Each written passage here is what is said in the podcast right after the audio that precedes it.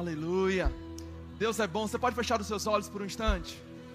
Pai, muito obrigado, Senhor, por essa manhã maravilhosa, onde nós abrimos o nosso coração para receber, acolher, com mansidão, tudo que o Senhor tem reservado para nós. Receba, Espírito Santo, a nossa adoração, o nosso louvor, Pai, o nosso reconhecimento de tudo aquilo que o Senhor tem feito por nós pelo teu amor, pelas tuas misericórdias, pelo teu perdão, pelo teu cuidado, pela tua proteção, pela tua boa e poderosa mão estendida sobre nós, nos guardando, Senhor, todos os dias, nos livrando, nos protegendo, nos preservando, Pai. Obrigado, Senhor. Nós somos tão gratos a Ti.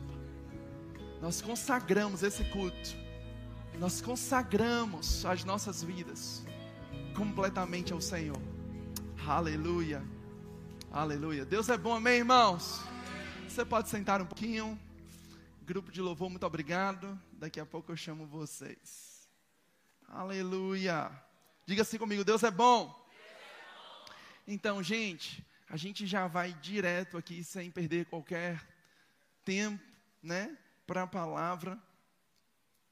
E eu queria ministrar algo com vocês que veio ao meu coração, e está lá em Apocalipse, uh, capítulo 2, a partir do versículo 1 ao 5. Apocalipse, capítulo 2, versículo de 1 ao 5. Tá bom? Então, Apocalipse está fácil, né? Você vai ver aí o último livro da Bíblia, então fica mais fácil você encontrar. Diz assim: Ao anjo da igreja de Éfeso, escreve se puder diminuir um pouquinho o retorno aqui, eu agradeço. Diz: Assim declara aquele que tem as sete estrelas na mão direita e anda no meio dos sete candelabros de ouro. O conheço as tuas obras, tanto o teu trabalho árduo como a tua perseverança, e que não podes tolerar pessoas más, e que puseste à prova aquele a que si mesmo se declaram apóstolos, mas não são, e de descobriste que eram impostores.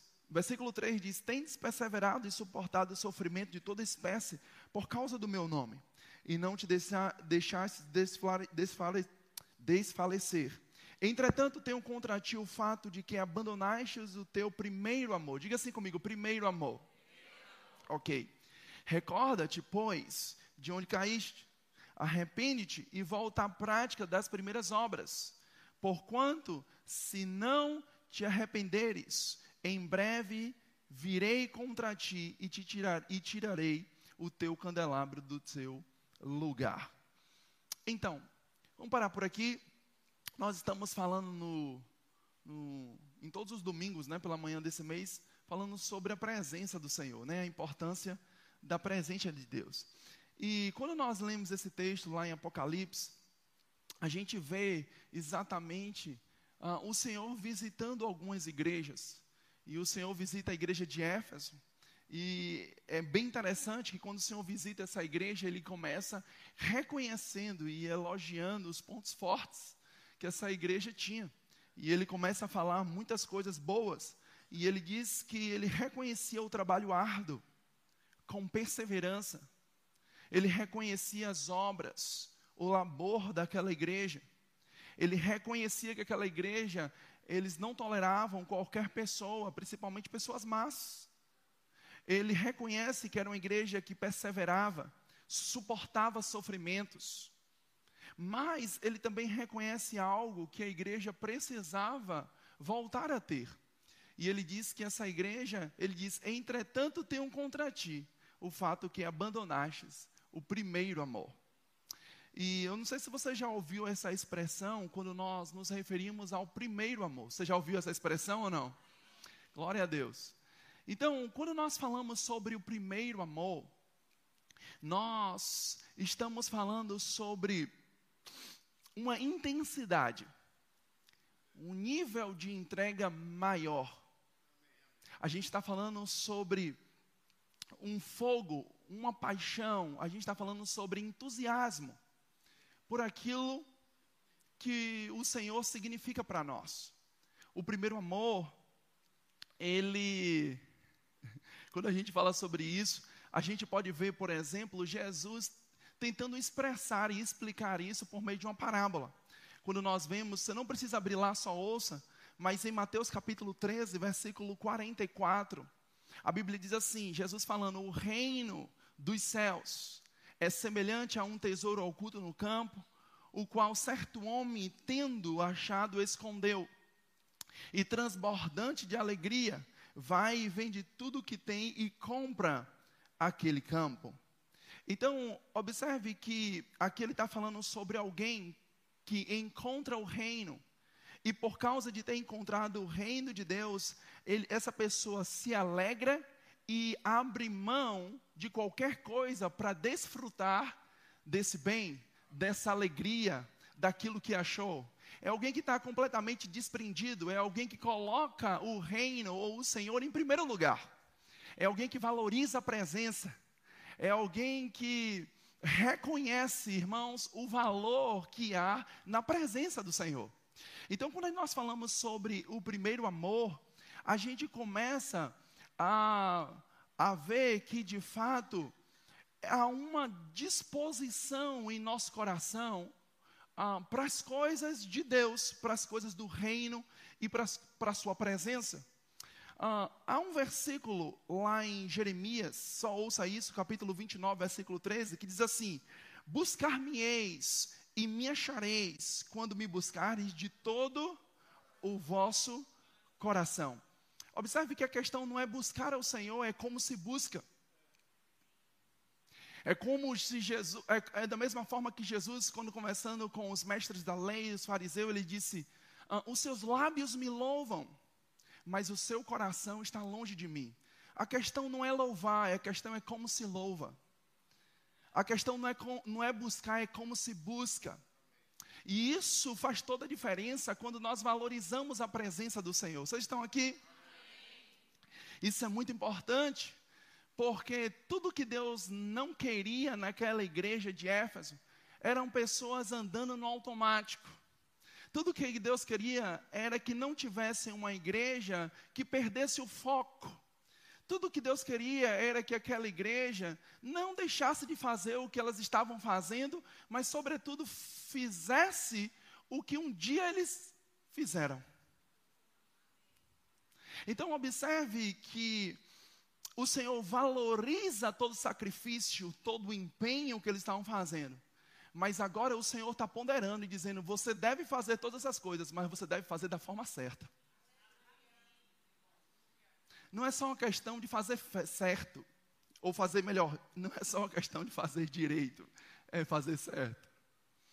E quando nós olhamos aqui a palavra de Deus, nós vamos ver algo muito interessante, porque às vezes dentro da igreja, a gente acha que as pessoas que se esfriam na fé, as pessoas que não valorizam o primeiro amor ou não estão desfrutando do primeiro amor, são aquelas pessoas que muitas vezes não se envolvem na igreja, são aquelas pessoas que nem servem na igreja, são aquelas pessoas que às vezes nem frequentam tanto culto. E a gente pode olhar para essas pessoas às vezes e dizer: rapaz, como aquele camarada era tão intenso, como ele servia, como ele se dedicava, como a gente via a expressão da, de um amor dele para o Senhor, mas agora ele não está mais assim, nem serve mais, nem se envolve mais, está apático no culto. E às vezes a gente pode atribuir essa questão do primeiro amor para pessoas assim. Mas agora, aqui em Apocalipse, isso é quebrado. Porque agora ele não está falando de pessoas assim, ele está falando de pessoas comprometidas. Ele está falando de pessoas que iam um culto. Ele está falando de pessoas que eram envolvidas. Ele reconhece, o Senhor reconhece, que essas pessoas havia um nível de entrega para o Senhor como qualquer, como não havia em qualquer outro lugar. E o Senhor reconhece isso. Só para você ter uma ideia, no, em Apocalipse, você não só ouça isso, em Apocalipse 2, capítulo 2, na parte A, ele diz: Conheço as tuas obras, tanto o teu labor como a tua perseverança. Perceba, a palavra labor vem da palavra no grego, segundo o dicionário Strong, a palavra kopos.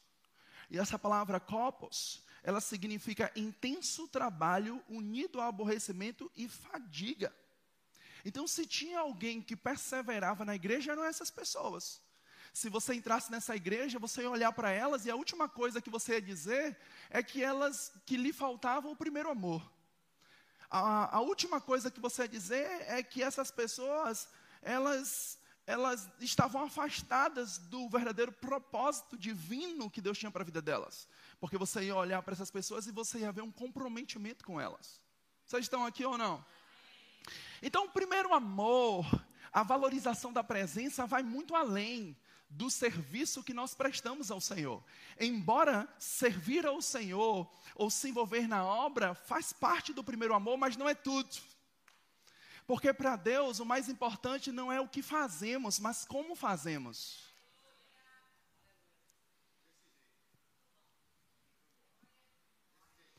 Deus não está atrás de empregados, Deus está atrás de filhos. Aleluia.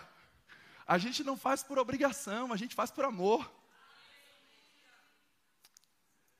E quando nós olhamos aqui a palavra de Deus, você vai ver que ele não só tinha um nível de entrega nesse sentido, mas também no versículo 3 de Apocalipse capítulo 2, diz: E tens perseverança, e suportar, suport, suportastes prova por causa do meu nome, e não te deixasses esmorecer. Então, perceba aqui agora que, de fato, não eram só pessoas envolvidas, mas eram pessoas perseverantes. Eram pessoas que passavam por momentos de aflição, mas continuavam lá. E a gente olha para isso e diz assim: a impressão que se tem é, rapaz, que nível de entrega Deus queria, porque nós estamos falando de alguém envolvido, que servia uh, o seu trabalho com labor árduo, com um nível de entrega e perseverança, não suportava coisas erradas na igreja, mas o Senhor diz: mas é necessário voltar ao primeiro amor. Em nenhum momento Jesus está mostrando para nós, diante de uma visão que ele deu para João na ilha de Patmos, que de fato essa igreja, elas não, ele não tinha um amor. A questão não era isso. A questão é que eles não amavam mais da maneira que eles um dia amaram.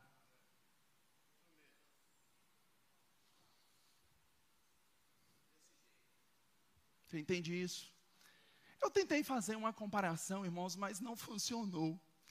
Porque o meu relacionamento com minha esposa, talvez diferente de muitos, mas é, eu sou apaixonado pela minha esposa. E dou graças a Deus pela vida dela todos os dias. Eu vou ter um 14 anos de casado. Mas eu vou lhe dizer uma coisa. Irmãos, eu amo mais a minha esposa hoje do que no momento que eu a conheci. E olhe, quando eu conheci, eu era apaixonado por ela. Não é que essa paixão deixou de existir, mas hoje, além da paixão, permanece o amor. Eu tenho certeza hoje que ela se sente mais apaixonada e mais amada do que antes. O grande problema na igreja é que não estava assim. A igreja era o contrário, a igreja de Éfeso a igreja amou e se dedicou e se apaixonou com intensidade, mas agora estava se esfriando. Era o inverso. Era como se o Senhor não se sentisse mais amado como um dia foi. Porque o nível de entrega das pessoas não correspondia como correspondeu antes. Não era uma questão daquilo que eles faziam, era uma questão daquilo que eles eram, daquilo que estava no coração. Vocês estão aqui, irmãos? Talvez não seja uma palavra para você dar tanto glória a Deus e aleluia, mas é uma palavra que salva as nossas vidas. Que salva o nosso coração. Que nos coloca no prumo certo. Aleluia. Eu não sei, irmão, você, mas eu acredito que se isso está escrito na Bíblia é para mim. É para nós. Aleluia. Então, quando nós olhamos aqui a palavra do Senhor, nós vamos ver algo bem interessante, porque agora no versículo 4 e 5 ele diz assim: Tem um porém contra ti que abandonastes o teu primeiro amor. Lembra, pois, de onde caíste. Arrepende-te e volta à prática das primeiras obras. Se não, venho a ti e moverei do seu lugar o teu candeeiro, caso não te arrependas. Então perceba que quando nós falamos sobre a perda do primeiro amor, baseado na Bíblia, ele está falando sobre algo onde alguém caiu, onde alguém errou, onde alguém falhou. E quando ele está falando sobre isso, a gente precisa fazer só uma ponderação ah, muito boa em relação a isso.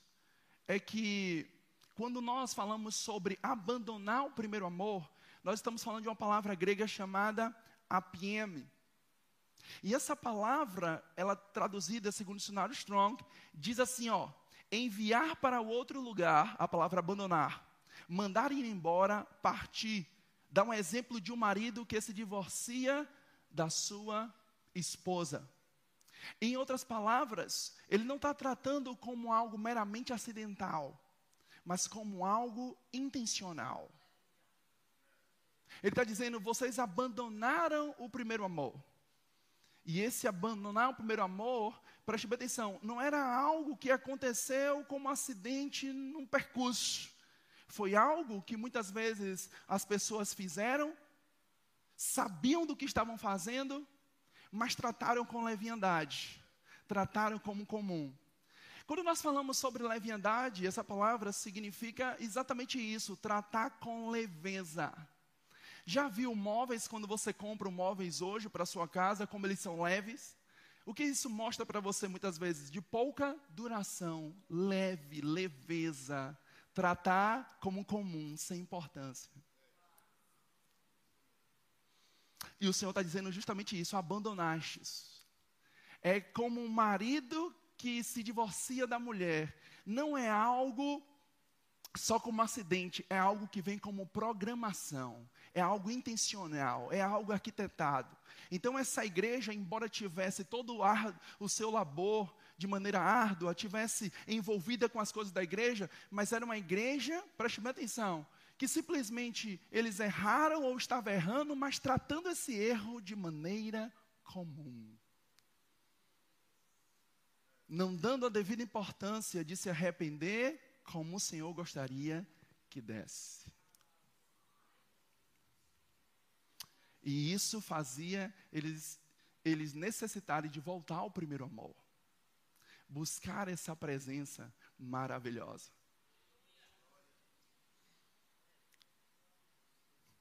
Tá, você está quieto assim, me olha.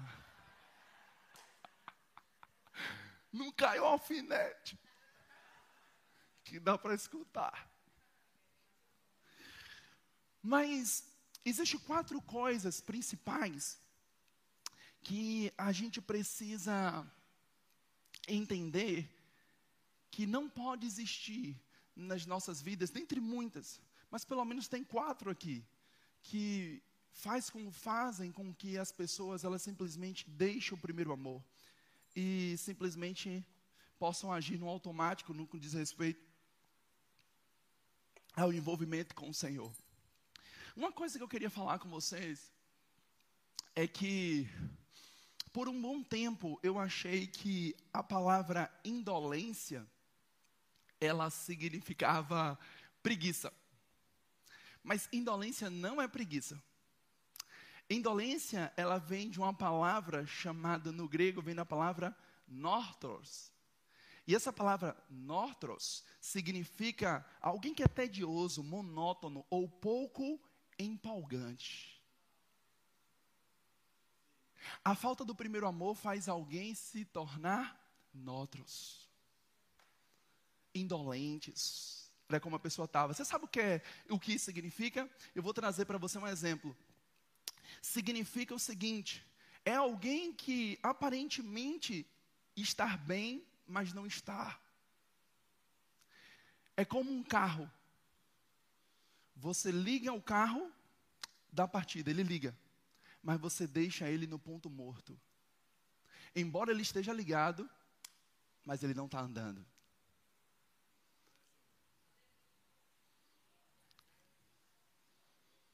Indolentes. Eu venho para a igreja, mas eu não me envolvo. Eu trabalho na igreja, mas não dou o meu melhor. Indolentes são essas pessoas. Não somos nós, são outros. Essa palavra para nós é uma vacina. Amém ou não? Eu te digo que muitas vezes você tomou a vacina aí contra a Covid sem, precisar, sem estar com as enfermidades. É só uma proteção. Aqui essa manhã é só uma proteção. Amém? Então, aquelas pessoas estavam nessa condição. Mas uma coisa que nós precisamos ficar atentos para que a gente não possa ser pessoas indolentes, afastados da presença do Senhor. E quando eu falo presença, eu reconheço, irmãos, que nós temos a presença dentro e sobre nós, em nosso meio. Mas eu estou falando sobre ah, não estou falando dessa presença, estou falando da, da sua disposição em permanecer nela.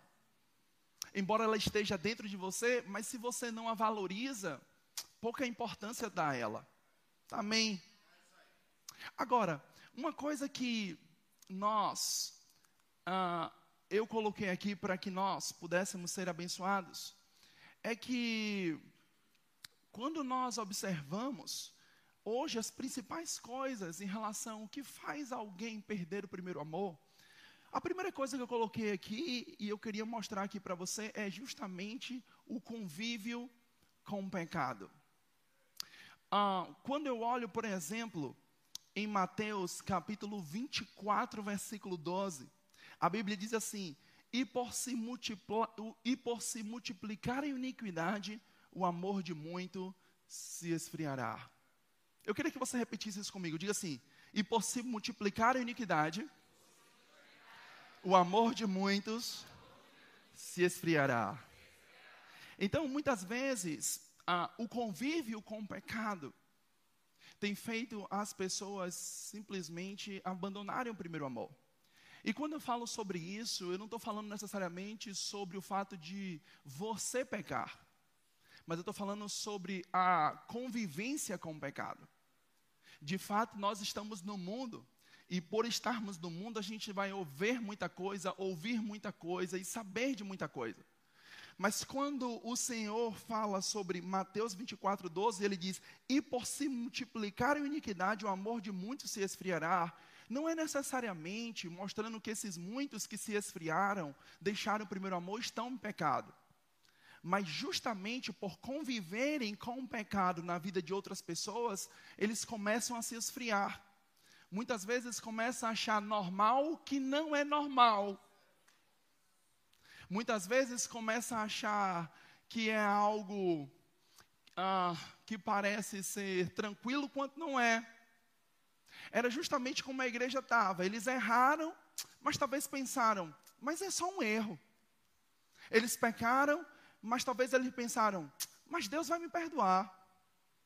Sabe, existe um provérbio que ele diz o seguinte: que se nós quisermos encontrar ou alcançar a misericórdia do Senhor, nós precisamos reconhecer, confessar e abandonar os nossos erros. Então, quando nós agora observamos isso aqui, nós começamos, irmãos, a ver justamente a oportunidade que muitas vezes nós temos de conviver com o pecado, não necessariamente na sua vida, mas na vida de outras pessoas, baseado no que você vê, naquilo que você ouve, naquilo que você assiste. Às vezes nós paramos para assistir determinadas coisas, onde nós vemos coisas que vão contra os nossos princípios, os nossos valores. Mas quanto mais você vê, quanto mais você observa aquilo, parece que aquilo se torna natural, parece que aquilo se torna comum. Muitas vezes você vai ver determinadas cenas que isso vai ser estarrecedora para você. Mas o fato de você conviver com aquela cena todos os dias parece normal. E é exatamente isso aqui. A convivência com um pecado, ou convívio com o pecado. A Bíblia está dizendo: o amor de muitos se esfriará.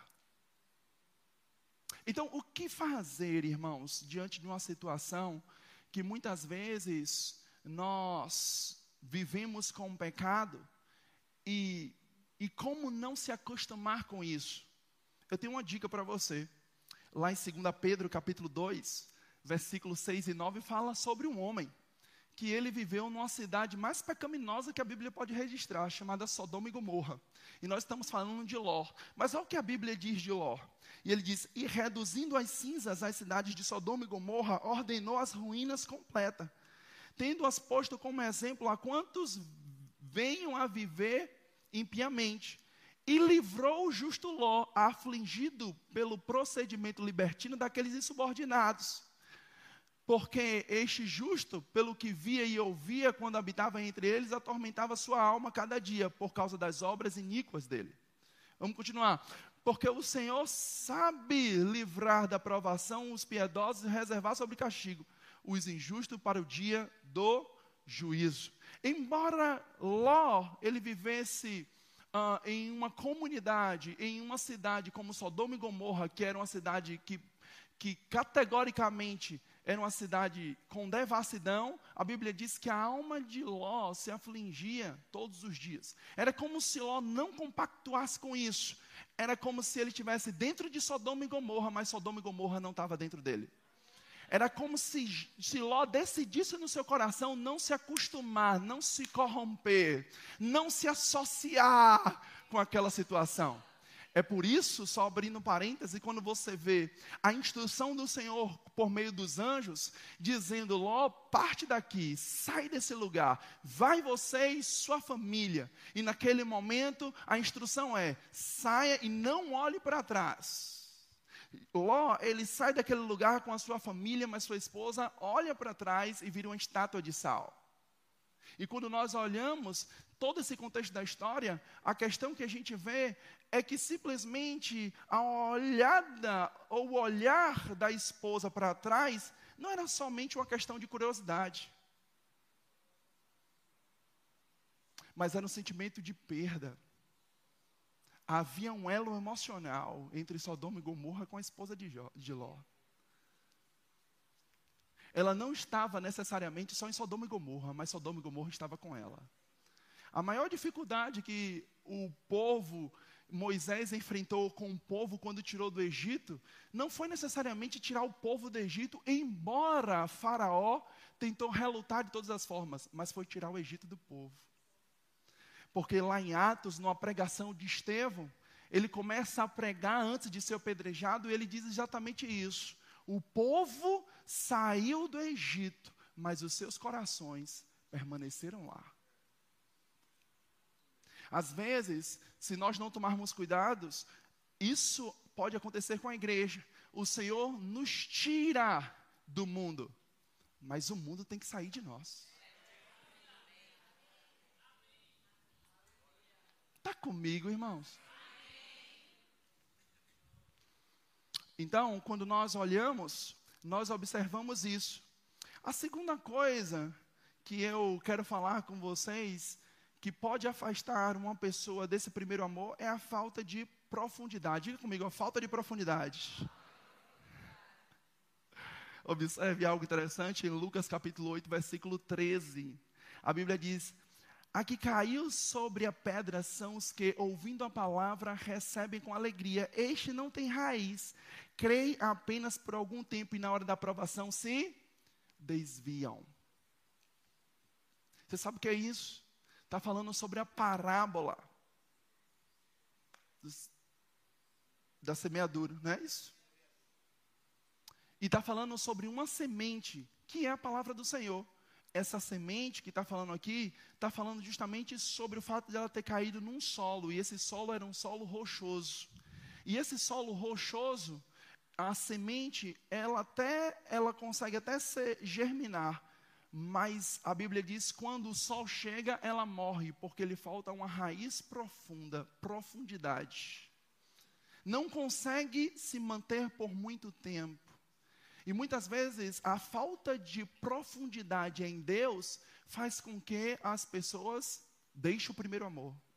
Elas até começam bem, são até intensas, mas na primeira adversidade e dificuldade se afastam. Você já viu pessoas que de repente você ganha para Jesus, vem para a igreja, e elas ficam, uau, maravilhada com isso. mas depois de alguns meses você procura e não acha mais. É porque talvez a palavra que tenha recebido, talvez seja uma palavra, irmãos, que não causou profundidade. Então, raiz que não tem profundidade na terra, por qualquer coisa, é arrancada. Então, nós precisamos ter profundidade quantas coisas do Senhor. E a única forma de nós termos profundidade com as coisas do Senhor é a gente aceitar a palavra como verdade. É a gente ter um estilo de vida que agrada a Deus. Quando eu olho para a vida de Caim, que matou Abel, então ele apresenta as suas ofertas ao Senhor e o Senhor reprova tanto Caim quanto a sua oferta. Mas o recado do Senhor para Caim foi: Caim, se procederes bem, não é certo que serás aceito? A questão não era que Caim não soubesse como oferecer algo ao Senhor. Ele sabia, mas não ofereceu como deveria. Glória a Deus. Eu acho que eu vou acelerar essa mensagem. Você está muito quieto para terminar logo. Pastor, pastor, pelo amor de Deus, termine logo. Mas eu vou falar mesmo assim. Oh, glória. Terceira coisa. Aleluia. Que eu queria falar com vocês é a falta de tratamento em algumas áreas da nossa vida. Perceba esse versículo, Lucas 8, 7 diz: a, a outra, falando da outra semente, ela cai no meio de espinhos, e estes crescem com elas e a sufocam. Então perceba que agora não era mais uma questão de raiz, de, de ter uma raiz na superfície e não ter profundidade. Mas a Bíblia está falando uma parábola sobre pessoas que recebem uma palavra e essa palavra até começa a frutificar por algum tempo, mas cai em um determinado solo que tem espinhos. E quando cai com os espinhos, até um certo momento consegue dar frutos, consegue frutificar. Por quê? Porque os espinhos são pequenos, mas à medida que aquela planta ela começa a crescer, os espinhos crescem também. E esses espinhos começam a sufocar de tal ponto que elas não conseguem mais germinar. O que é isso? Problemas que precisam ser tratados. Problemas que precisam ser corrigidos. Coisas que nós não precisamos tratar com leviandade, como comum. Eu não sei você, irmãos, mas eu tenho uma característica e eu passo isso pelo menos para minha família e para toda a minha equipe ministerial da igreja. Eu digo para eles: não convivam com problema. Porque um problema mal resolvido é, é uma antecipação de fracasso. Você não precisa viver com um problema quando ele pode ser resolvido. Então, se tem uma coisa que eu falo para eles é não conviva com o problema, porque esse problema ele pode tomar uma proporção tão grande que vai gerar outros problemas. E às vezes tem áreas na nossa vida que ao invés de a gente parar, se expor, se arrepender e tratar essa situação, é como se botasse debaixo do tapete. É como se colocasse panos quentes. É como se fizesse vista grossa. Muitas vezes essas coisas elas não são tratadas como deveria ser. E a gente precisa tratar essas coisas. Porque isso pode ser um empecilho que amanhã abafe a palavra e nos afaste do primeiro amor. Então, deixa eu te falar uma coisa: trata isso mais rápido que precisa tratar. A Bíblia diz algo interessante e diz assim: ó, o Senhor dizendo para nós que não há tentação, e quando eu falo tentação, não estou nem falando sobre a questão de pecado, e pode ser também mas estou falando sobre pressões sobre a nossa vida. E a Bíblia diz que, preste bem atenção, não há tentação que chegue das quais nós não podemos suportar, mas se ainda assim elas chegarem, com elas também chega o livramento do Senhor para as nossas vidas. Deus, Ele não é o nosso problema, Ele é a solução. Então, qualquer problema que surja, que muitas vezes na minha força, na minha capacidade, eu não consiga resolver, eu tenho que depender da graça. o que falta para nós é essa atitude de humildade, coração ensinável. Que Paulo teve quando estava debaixo de uma pressão violenta, ele disse: Roguei ao Senhor três vezes para que se afastasse de mim um mensageiro de Satanás que vinha me esbofetear. Não era algo literal, mas era como se fosse uma pressão do diabo para infernizar a vida do apóstolo Paulo. Onde o apóstolo Paulo ia, perseguição estava lá para que ele não atingisse além da marca. Muitas vezes o diabo vem bombardear a nossa mente, as nossas emoções, os nossos sentimentos. Muitas vezes existem ataques do diabo que nós precisamos ficar, começar a viver livre disso. Paulo estava passando por isso. Então ele clama ao Senhor. É isso que nós precisamos fazer: recorrer a quem pode nos ajudar, a quem pode resolver o problema. O grande problema é que as pessoas querem fazer o que não tem capacidade para fazer. Você já viu pessoas preocupadas? O que é preocupação? É simplesmente você tentando fazer o que não consegue, o que não pode. Tem coisas que só Deus fará. Não é uma questão da força do braço, é pelo espírito. Então, qual é a forma de eu viver livre de condenação, de pressão, de peso que o diabo quer lançar sobre a minha vida? É eu fazer o que eu sei, não o que eu não sei. O que eu sei fazer? Eu sei buscar o Senhor. A Bíblia diz que ele permite ser achado para aqueles que o buscam. Então Paulo buscou o Senhor e disse: Senhor, me ajuda. Era como se Paulo estivesse assim, dizendo: Senhor, me tira dessa, a próxima eu me livro sozinho. E a Bíblia diz: Paulo, deixa eu te falar uma coisa, a minha graça te basta, a minha capacidade, o meu poder, a minha ajuda ela te basta. E eu creio que a mesma graça que operou sobre a vida do apóstolo Paulo, ao ponto de ele dizer assim, e eu já estou caminhando para o fim, ao ponto de ele dizer assim: rapaz, agora que eu descobri isso, então não importa se eu estou fraco, não importa a pressão que venha, porque na fraqueza eu me torno forte, na fraqueza eu tenho força. É possível, mesmo debaixo de pressão, a pressão não está em você. É como Paulo dentro de uma prisão. Paulo estava na prisão, mas a prisão não estava em Paulo. Amém? É possível estarmos nesse mundo, preste bem atenção, e mesmo tendo perseguições e afronta, a gente viveu o que está escrito em Salmos 34: de todas o Senhor nos livra. O Senhor não disse para Paulo, Paulo, Preste bem atenção, eu vou acabar com as aflições, eu vou acabar com a pressão. Não tem como fazer isso, não, pastor. Não, é só morrer se quiser. Mas enquanto estiver na terra, vai existir aflição, vai existir perseguição, vai existir afronta, vai existir obstáculo, mas isso não será palho para você. Isso não vai parar você. A graça do Senhor vai te sustentar. Oh, glória a Deus.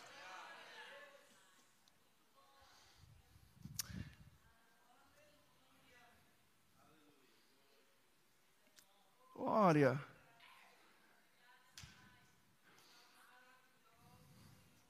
E a última coisa que eu queria falar com vocês, eu termino com isso, é falando sobre distrações. Diga comigo, distrações.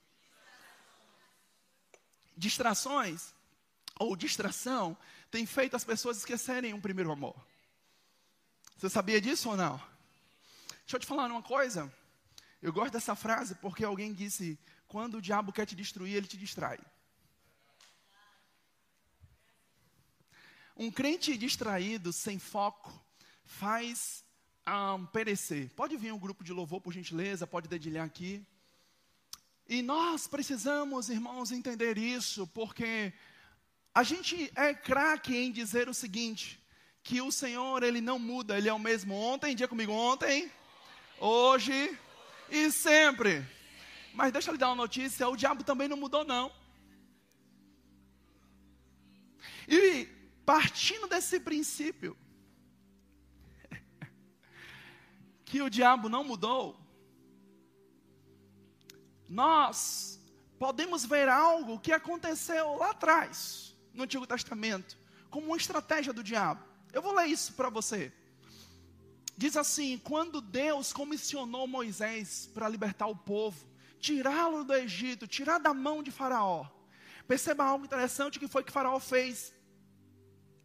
Então disse Faraó: O povo da terra já é muito, e vós os distraís das suas tarefas. Naquele mesmo dia, eu estou lendo Êxodo capítulo 5, versículo 5 ao 9. Naquele mesmo dia, pois, deu ordem Faraó aos superintendentes do povo e aos capatazes, dizendo: Daqui em diante não torneis a dar palha ao povo para fazer tijolos. Como antes eles mesmos que vão e ajuntem para si palha, exigirei deles a mesma conta de tijolos que antes faziam, nada diminuireis dela. Estão ansiosos e por isso clamam: Vamos e sacrifiquemos ao nosso Deus. Agrave-se o serviço sobre esse homem, para que nele não se aplique e não deis ouvido à palavra mentirosa. Perceba a mesma estratégia do diabo ainda hoje. O povo recebeu algo que foi imperativo, uma ordenança do Senhor. A ordenança foi: libera o povo para que ele vá para o deserto adorar o Senhor. Mas você sabe que Faraó é uma tipificação do diabo, como Egito é uma tipificação do mundo? Então você pode ver a estratégia do diabo aqui. Faraó disse: dessa forma eles vão se distrair. E a forma que a gente tem para distraí-lo é aumentando a sua jornada de trabalho. Porque quanto mais eles trabalharem, menos, menos, eles estarão com Deus, terão tempo para Deus, adorarão o Senhor. E essa é estratégia hoje do diabo. Então hoje as pessoas muitas vezes, em vez de encontrar tempo ou priorizar o tempo que tem para Deus, então prioriza tempo para o que não é de Deus e falta tempo para Deus. E você dessa forma, ou eu agindo dessa forma, nós vamos nos afastar do primeiro amor. Você quer que eu seja sincero com você? Perceba algo interessante. Quando nós falamos sobre Marta e Maria, Jesus chega na casa delas, irmãs, e a gente vê uma buscando agradar ao Senhor, mas essa, esse agradar o Senhor dela, ela queria ser uma boa anfitriã, fazer um bom jantar, arrumar a casa.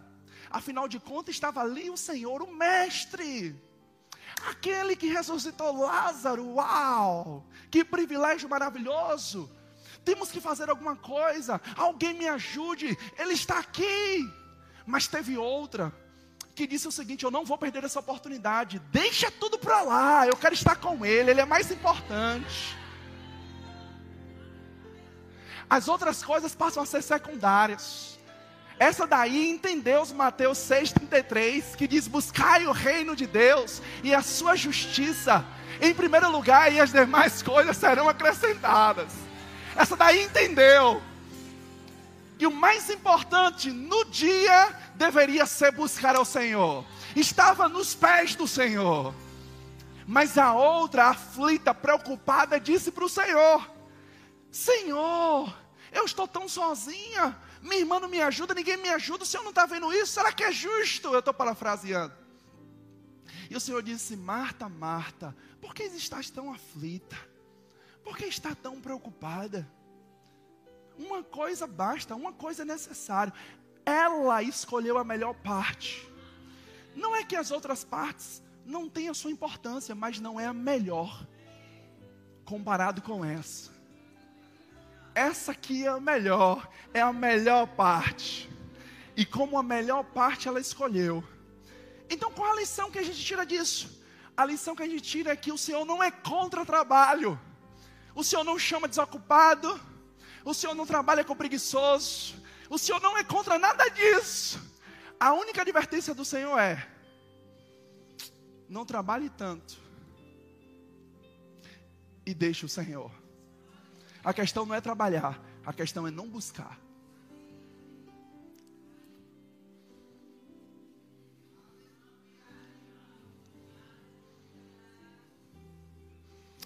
Irmão, você pode fazer tudo. Você pode estudar, você pode se exercitar, você pode fazer cursos, você pode viajar, Você pode fazer tudo, o que você não pode é deixar o Senhor. O que você não pode é se distrair. O que você não pode é perder o foco. E vou lhe dizer uma coisa, acredite. Às vezes a gente pode estar se distraindo dentro da igreja. Perdendo o foco dentro da igreja. Às vezes o ativismo, o corre-corre. Outro dia eu estava conversando com minha esposa e dizendo para ela, Leilane, quantas vezes eu converso com pastores e às vezes os pastores deixam de exercer os seus dons e talentos porque ficam pensando, mas se eu perder o foco? Mas eu conversando com ela, eu disse, Leilane, muito engraçado, às vezes os pastores não fazem o que deveriam fazer, e como pastores os membros, mas muitas vezes está perdendo o foco naquilo que estão fazendo. Às vezes estão dentro da igreja, crentes, mas são os mais distraídos. Porque a distração não é uma questão de estar dentro da igreja ou fora, é uma questão de coração.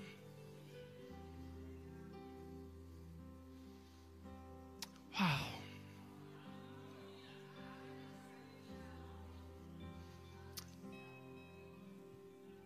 Deus é bom.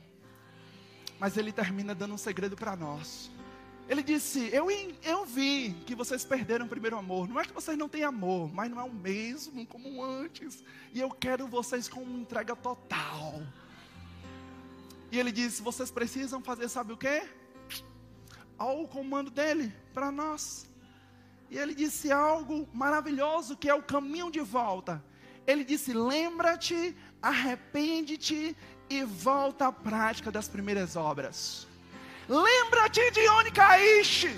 Lembra aquele dia que você simplesmente errou, o Espírito Santo trouxe comunicação a você, o seu espírito sinalizou, mas você tratou como negligência ou tem tratado como negligência. Ele se lembra. Lembra também do tempo que você se envolveu, que você buscava, que você era intenso. Lembra daquele momento onde você colocava o relógio para despertar, para não esquecer, porque priorizava tempo com Deus. Lembra muitas vezes da madrugada que você acordava e buscava o Senhor. Lembra? Lembra quantas vezes você estava dirigindo, tomando banho, mas os seus braços estavam estendidos, o seu coração rendido Ele diz: lembra, lembra disso. Mas ele diz: não fica só na lembrança. Embora a Bíblia diz que é justamente isso que nos traz esperança. Mas ele diz: não fica só com a lembrança. Ele diz: arrepende-te. Ele não quer somente saudade, ele quer transformação, ele quer arrependimento. É quando você abre o seu coração e diz: Senhor, eu errei, mas hoje eu estou arrependido. Hoje eu me entrego completamente ao Senhor. O arrependimento é que causa transformação. É onde mostra que realmente nós estamos dispostos a fazer o caminho de volta. Voltar para o lugar que nós nunca deveríamos ter saído. Mas ele não disse só lembra-te e arrepende-te. Ele diz volta. Volta ao primeiro amor. Sabe, irmãos, essa mensagem não é só para você, não é só para mim, é para todo mundo que um dia desejou e foi tão intenso com Deus e que muitas vezes o diabo levantou coisas e que infelizmente essa chama estava se apagando. Mas hoje nós vamos botar lenha na fogueira. Hoje a gente vai inflamar isso mesmo. Hoje a gente vai acender essa chama, esse fogo, essa paixão pela presença do Senhor. Aleluia. Fique de pé, por gentileza. Aleluia. Levanta suas mãos. Aleluia. Se rende ao Senhor. Se humilha ao Senhor. Aleluia. Uh! É.